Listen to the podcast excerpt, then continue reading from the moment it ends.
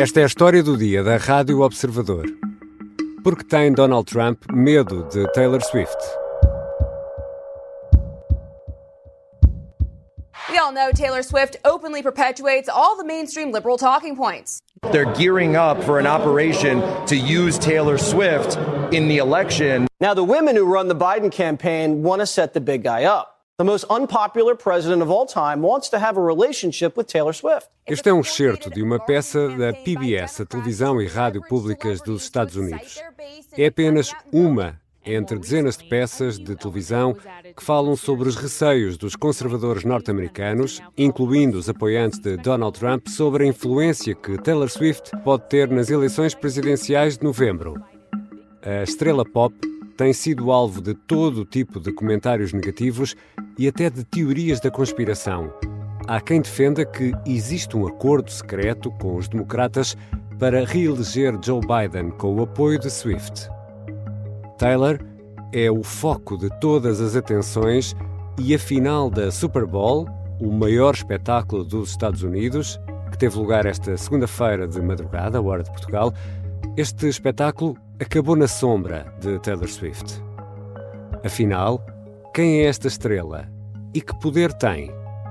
É sobre isto que vou conversar com Inês Capucho e Carolina Sobral. São jornalistas do Observador e são também Swifties. Eu sou Ricardo Conceição e esta é a história do dia, segunda-feira, 12 de fevereiro.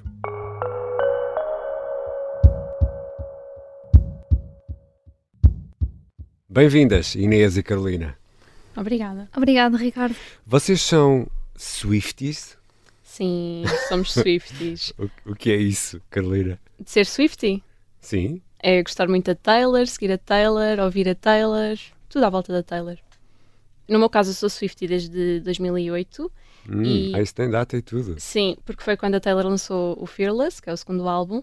Mas eu só sou Swiftie graças à minha irmã, porque ela é mais velha do que eu e na altura ouvia a Taylor, então eu ouvia também. Portanto, 2008 tu tinhas para aí eh, Oito anos. dois anos. E tu também, e tu também és Swiftie, não és Inês? Sim, também sou Swift e mais ou menos na mesma altura da Carolina. No meu caso a história é um bocadinho diferente. Eu costumava ouvir as músicas da Taylor no canal VH1 na cozinha com a minha mãe aos fins de semana e cantávamos imenso. E por isso, obrigada Ricardo por realizares este meu sonho, estar um passinho mais próxima de no futuro ser citada como especialista em Taylor Swift. Eu estou aqui para cumprir também os teus sonhos, Inês. E quando, quando são os concertos em Portugal? É no Estádio da Luz, não é? Sim, eu esta resposta vou deixar ali para a Carolina porque ela tem uma contagem decrescente dos dias que faltam ativada no telemóvel. Tens o quê, Carolina? Exatamente, tenho uma contagem decrescente no meu telemóvel e no dia de hoje, segunda-feira, faltam exatamente 102 dias para o primeiro concerto, que será no dia 24 de maio. O segundo é no dia 25 e é a primeira vez que a Taylor vem cá. Uhum. Nós as duas vamos, as duas ao mesmo, ah, aos dois dias do concerto. Vão aos dois dias do concerto? Exatamente. E esperamos ouvir as músicas do novo álbum, The Tortured Poets Department. Ok, eu já percebi que eh, não devo dizer Taylor Swift nem Swift, devo dizer só simplesmente a Taylor. É isso? Então, eh, não há nada como começar pelo, pelo início. E quem é esta Taylor? Como é, onde é que ela apareceu? Como é, como é que tudo isto começou? A Taylor é cantora e compositora norte-americana, é muito célebre por escrever todas as suas músicas, mas também por ter o 13 como o seu número da sorte. Hum. Nasceu em 1989, o ano que dá nome ao seu quinto álbum, que tem Uhum. músicas como Blank Space ou Style, que são inspiradas na relação que manteve com o músico Harry Styles. Hum, também, Este- ele, também ele famoso, não é? Muito famoso. Também somos grandes fãs. Exato. Sim, sim. Depois fazemos um sobre o Harry Styles. Agora vamos continuar com a Taylor Swift. Sim, o álbum 1989 venceu o Grammy de álbum do ano em 2016. Exato. E a Taylor começou a escrever música profissionalmente aos 14 anos. Aos 17 lançou o seu primeiro álbum em nome próprio, assim num estilo mais country. Uhum. E entretanto mudou-se para uma versão mais pop, com hits como You Belong With Me e Love Story, que no ano passado ficaram super, super populares graças ao TikTok.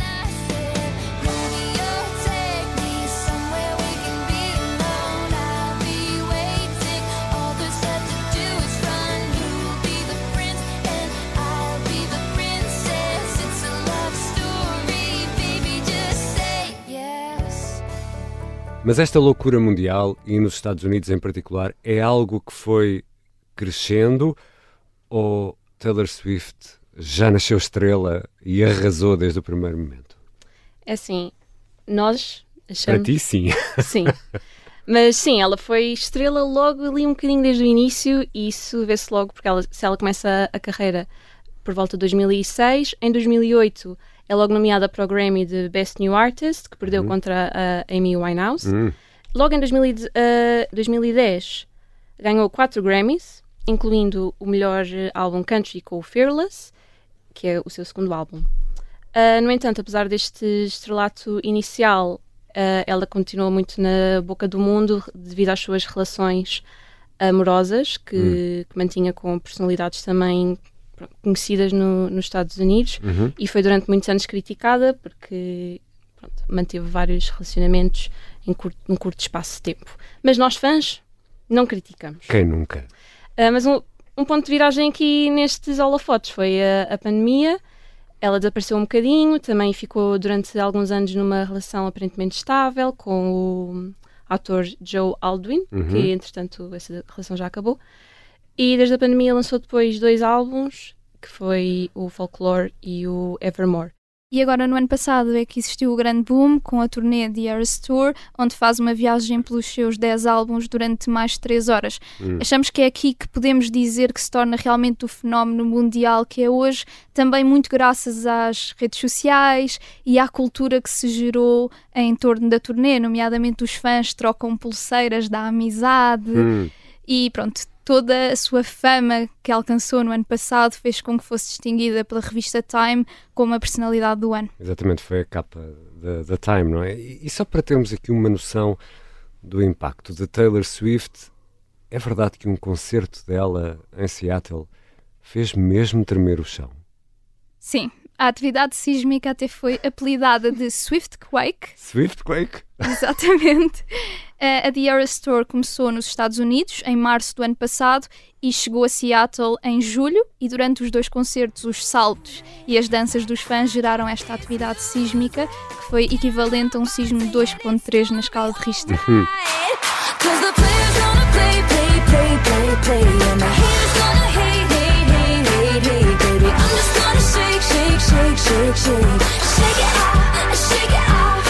A pergunta que eu e a Carolina temos agora é: será que em Portugal vamos conseguir sentir o mesmo? Temos que levar será? sismógrafos ali para, para o Estádio da Luz. Bom, é melhor não falar sismos em Lisboa, que isso é, assusta-nos. E, e, e eu já, atenção, que fica prometido que eu já vou querer saber mais sobre o namoro com a estrela de futebol uh, americano.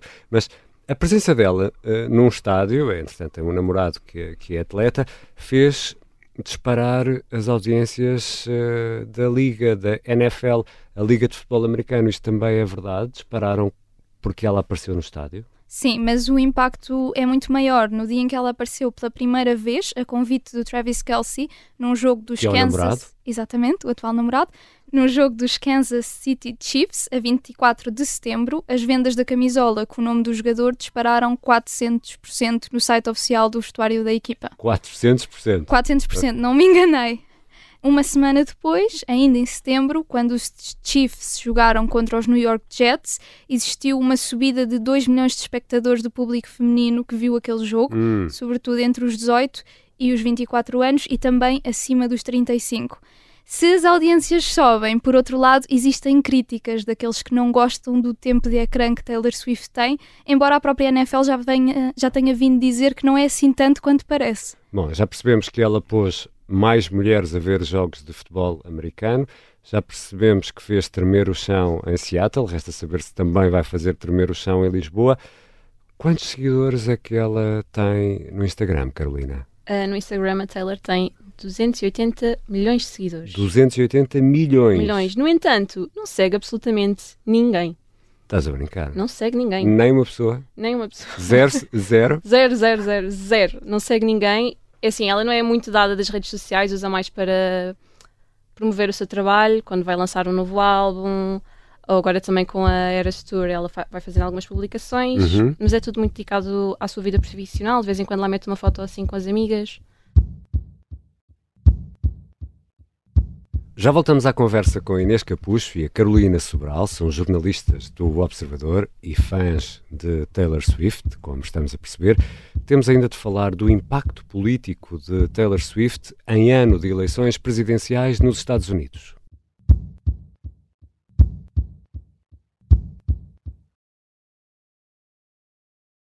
Regressamos à conversa com Inês Capucho e Carolina Sobral, são jornalistas eh, do Observador, Swifties.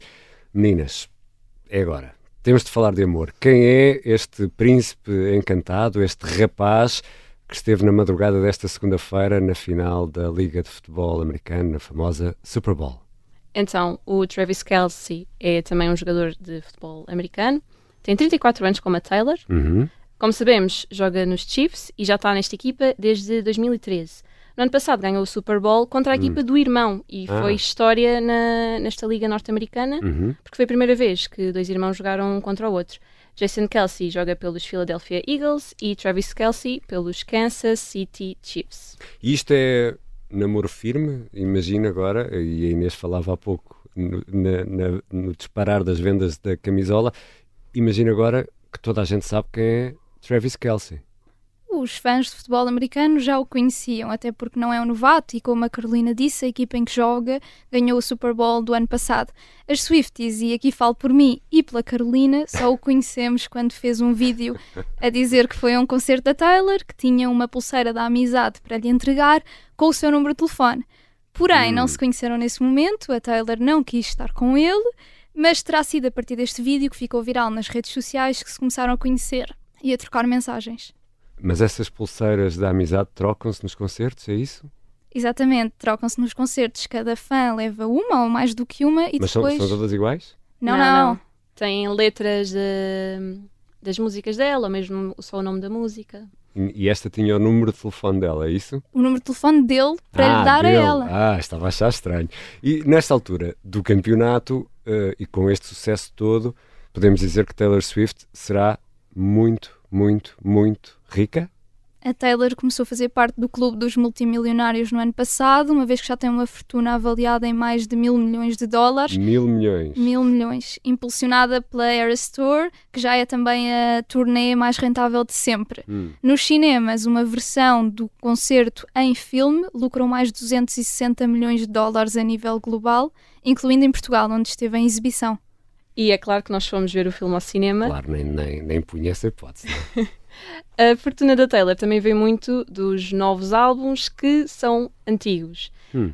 Então, ela em 2019 partilhava os masters das suas canções com a produtora Big Machine. Ou seja, os originais das canções. Exato. E sem o conhecimento da Taylor, estes direitos foram ah, vendidos ao empresário norte-americano Scooter Brown. que Passou a deter as suas músicas e a lucrar com elas. E ela perdeu o, o- rendimento desse, desses masters? Nós formos ouvir as músicas antigas, que chamamos de Stolen Version, Hum. uh, o dinheiro vai para o Scooter Brown e não para a Taylor.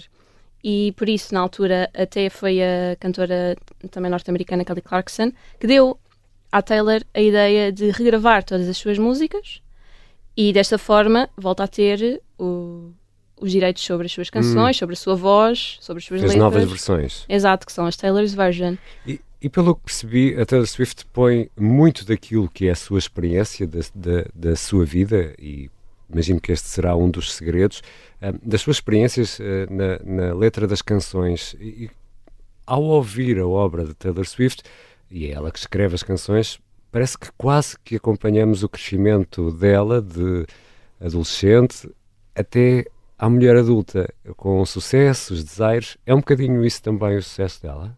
Exatamente, porque, por exemplo, se ela escrever sobre um fim de um relacionamento, identificamos-nos e percebemos, ok, eu também já passei por isto, então acaba por ter também esse, esse fator.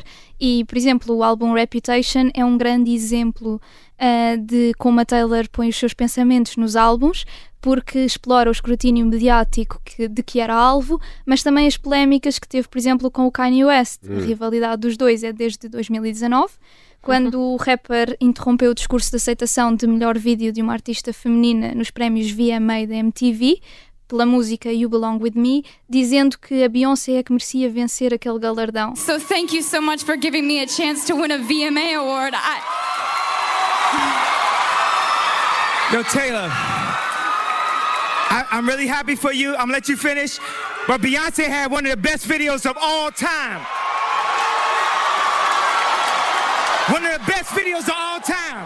Depois acabou por pedir desculpa, mas a rivalidade tem ali um novo pico em 2016, quando lança uma música a dizer, e agora vou passar a citar, eu sinto que eu, eu e a Taylor ainda podemos ter sexo, e acrescenta que foi ele que a tornou famosa.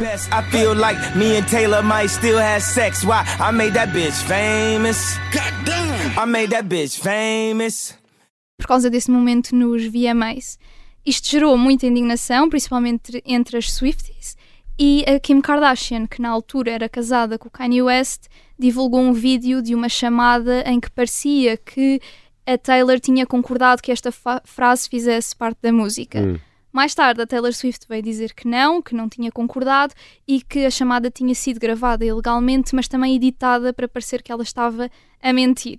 A música do álbum Reputation, Look What She Made Me Do, é sobre este atrito com o Kanye West e a Taylor até canta A velha Taylor não pode atender o telefone agora e depois alguém pergunta porquê. Ela responde porque está morta. I'm sorry, the old Taylor can't come to the phone right now.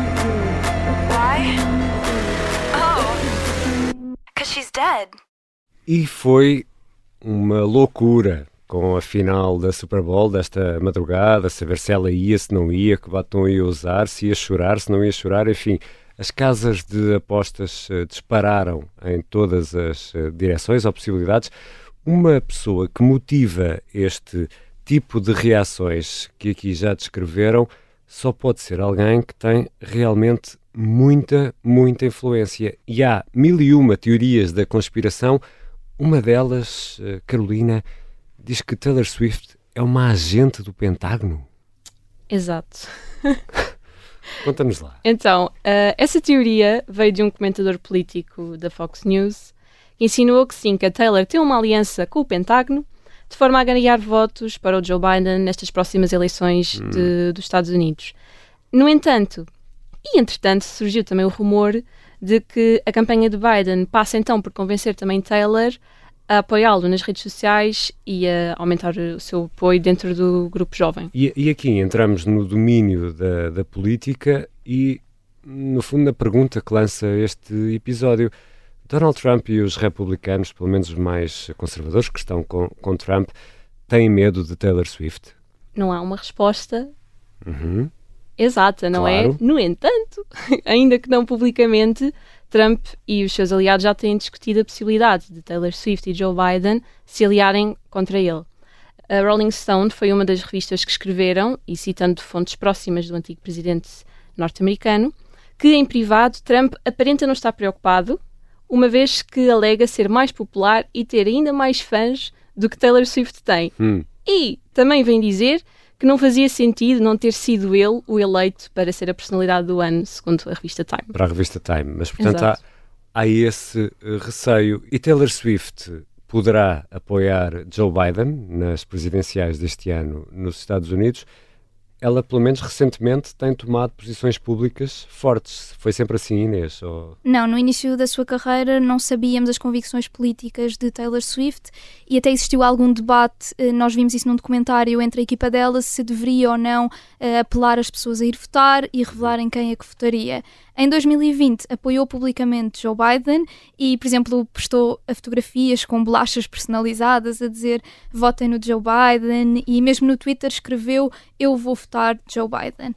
Também criticou Trump durante as eleições de 2020 e acusou-o, e agora abrir aspas, de fazer batota descaradamente e pôr em risco a vida de milhões de americanos, porque a administração Trump estava a tentar dificultar a, a votação à distância, numa altura uhum. em que estávamos na pandemia. Até ao momento, a Taylor ainda não se pronunciou sobre as eleições deste ano nos Estados Unidos, porém, tendo em conta que o adversário de Biden é o mesmo, acho que é expectável que vá apoiar Joe Biden novamente. E Ricardo, só para teres uma ideia da influência de Taylor Swift, em setembro do ano passado, a Taylor publicou um apelo na sua página de Instagram a pedir para que as pessoas se recenseassem e levou a que 35 mil pessoas fizessem o registro no Dia Nacional para o Recenseamento nos Estados Unidos. Só assim num, num breve apelo.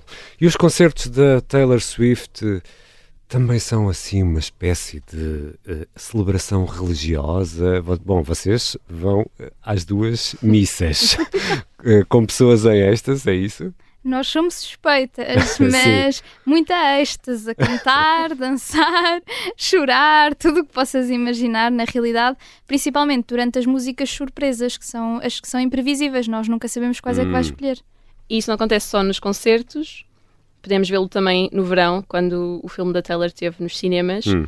e as pessoas foram e nós também fomos e vivemos aquilo como se estivéssemos mesmo no, no concerto e as pessoas iam lá para baixo, para junto do ecrã e reuniam-se todas juntas a cantar e a dançar.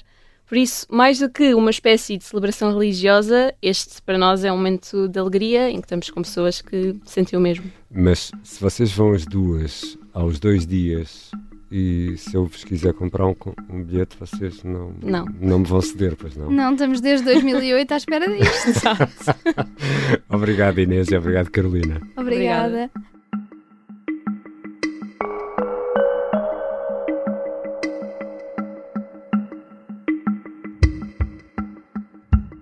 Inês Capucho é jornalista da secção de Economia do Observador. Além de ser fã de Taylor Swift, escreve sobre tecnologia. Carolina Sobral é jornalista da secção de Lifestyle do Observador e é uma enciclopédia viva sobre Taylor Swift. Esta foi a história do dia.